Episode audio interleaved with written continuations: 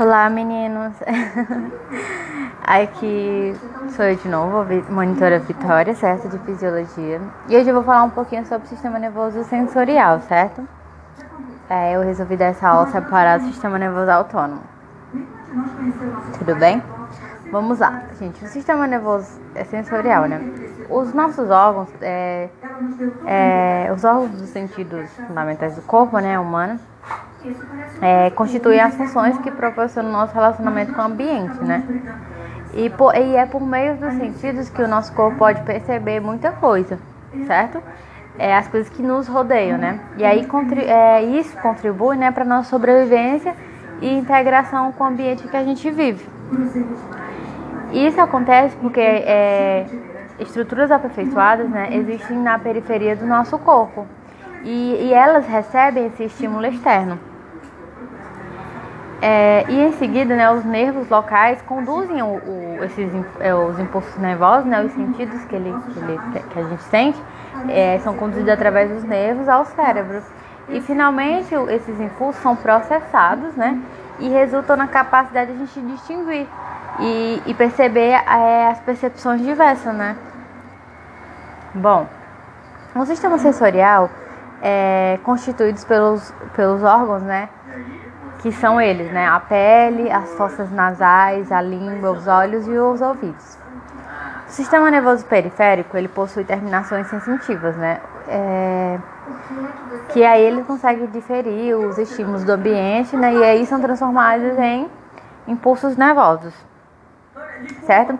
Os receptores eles podem ser classificados, né, de acordo com o local onde captam esses estímulos, né? Tem os estereoreceptores, receptores e interoreceptores.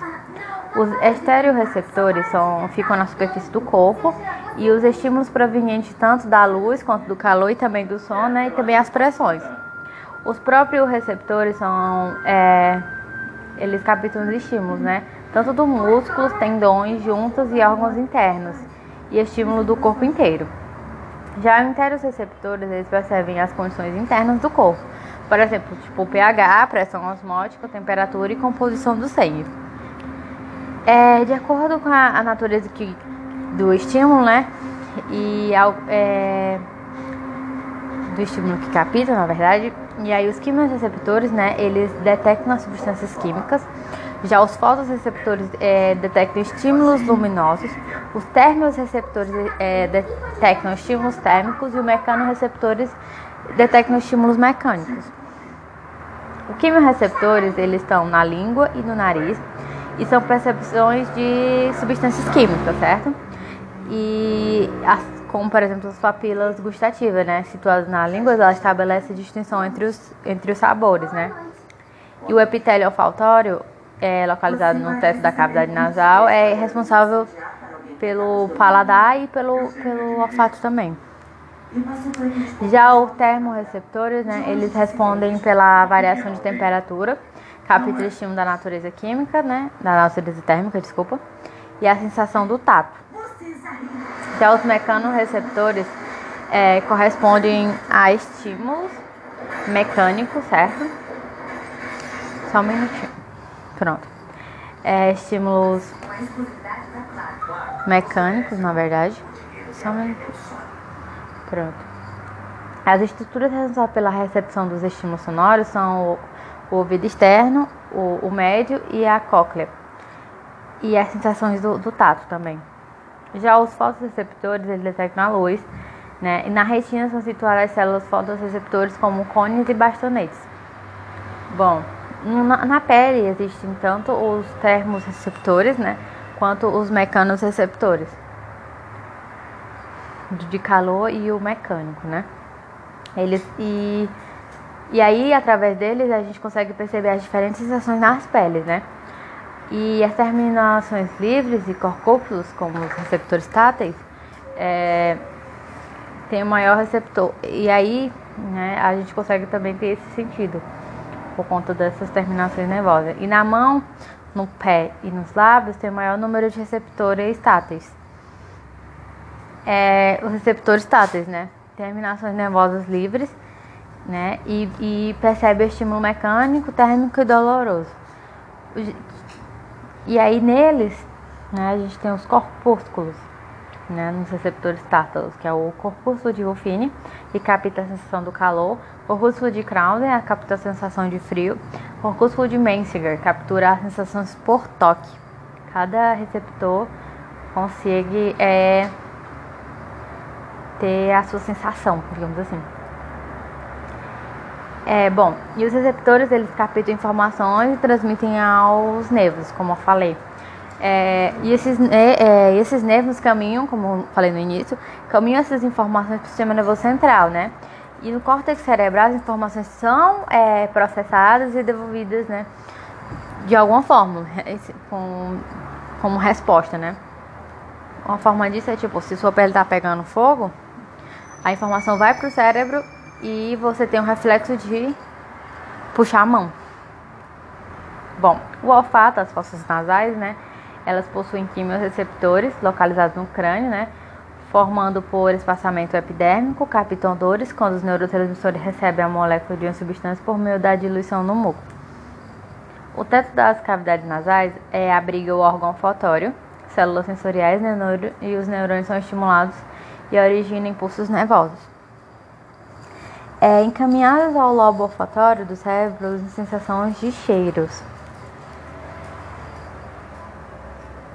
Bom, aí tem um paladar e a língua, né, que também tem quimiorreceptores, que tem a sensação química e percebido por células específicas, né, que são as papilas gustativas, e é localizado na língua e no palato, duro e mole. É, provém sensações táteis, né, papilas filomoformes e sabores, papilas circo valadas e fungiformes e foliáceas. Bom, o sabor é na verdade a combinação de odores, que é o tipo 80%, e os gostos, que é 20%. A textura, a temperatura a ardência e a cor dos alimentos também influenciam nos, no, nos palates, né?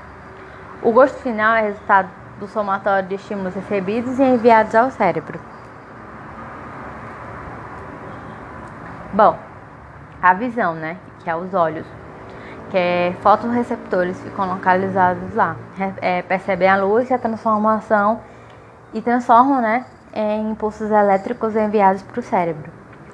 Os olhos são bolsas membranosas cheias de líquido e embutidas em cavidades do osso do crânio, né?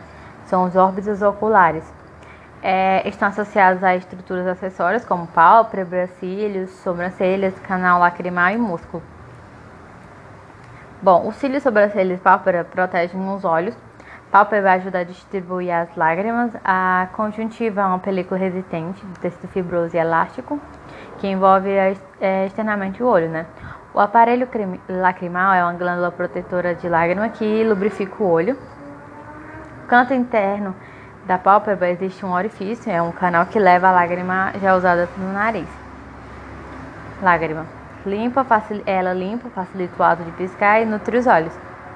Músculo permite movimentar é, movimento ocular, né?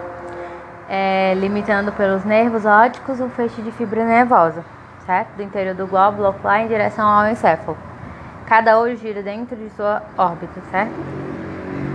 Dentro do glóbulo ocular tem a esclerótica, é, que é a cobertura protetora que confere rigidez ao olho e também proporciona resistência e elasticidade suficiente, né, para suportar a pressão intraocular que possui o tom branco, certo? Já a córnea, ela é uma membrana que transparente, né, permite a entrada de raios de luz nos olhos, né, e a formação de uma imagem nítida na retina. O cristalino é uma lente bicôncava, é transparente também é flexível, certo? Ela fica situada, gente, ao cristalino no interior do, óculo, do olho, e através da pupila, né, permite passar raios de luz até focá-los, né, sobre a retina, certo? Para conseguir ter, no final, a gente ter uma imagem nítida. É, o homovítrio é a substância vicosa, né, e transparente que preenche a porção entre o cristalino e a retina. É bom, importante lembrar disso. Tá, a retina, camada nervosa, transforma o estímulo luminoso em nervo, certo? E aí, que são enviados pelo, pelo cérebro, pelo nervo óptico, certo? que fica localizado na, na, na parte interna do olho, onde se encontram células também fotorreceptoras. E aí tem, é, são, tem duas células, né? Que são os cones e os bastonetes. Os cones, eles são responsáveis pela visão central e pelas cores. Os bastonetes, ele é responsável pela visão periférica e noturna. Certo? E eu vou falar agora, gente, em relação à audição, os ouvidos, que são responsáveis pelos mecanos receptores, né? É, um corpo, um corpo vibra e o ar está em volta também. E as vibrações são percebidas pelo ouvido, que é capaz de captar ondas, né, com vibrações que se repetem de 16 a 20 mil vezes por segundo, certo? O ouvido ele é dividido em três partes: o ouvido externo, o ouvido médio e o ouvido interno.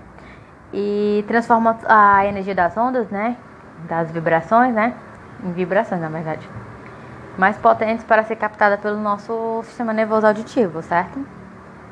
Bom, vou falar um pouco do ouvido externo. O ouvido externo é composto pelo pavilhão e o canal auditivo, né? E termina no tímpano. O pavilhão externo capta o som, pode ser fixo ou móvel.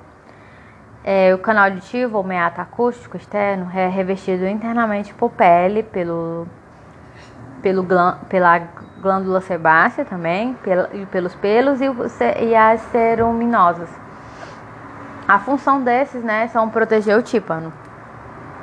Bom, o ouvido médio é do tímpano até janelas redondas e ovais, que é tipo uma membrana entre os ouvidos médio e interno, certo? E contém é, três minúsculos ossos do nosso corpo que transmitem a vibração do tímpano até a janela oval, que são eles, o martelo, a bigorna e o estribo. É, um canal né, ele é chamado de trompa de Eustáquio e comunica o ouvido médio com a faringe. Esse tubo também serve para a pressão do ar de um lado para o outro é, do tímpano para que fique tipo equilibrado. Pronto. Já o, o ouvido interno é a janela oval, né? Que permite vibrações ao ouvido interno. Ele é formado pela cóclea ou caracol, né? Que tem a percepção de sons e, e terminação dos nervos auditivos. Já os canais semicirculares relacionados também com equilíbrio. Bom, gente, essa foi a aulinha, né? Tentei resumir o máximo de sistema nervoso sensorial. Espero que vocês tenham gostado. Até a próxima aula. Beijinhos. Deus abençoe a todos.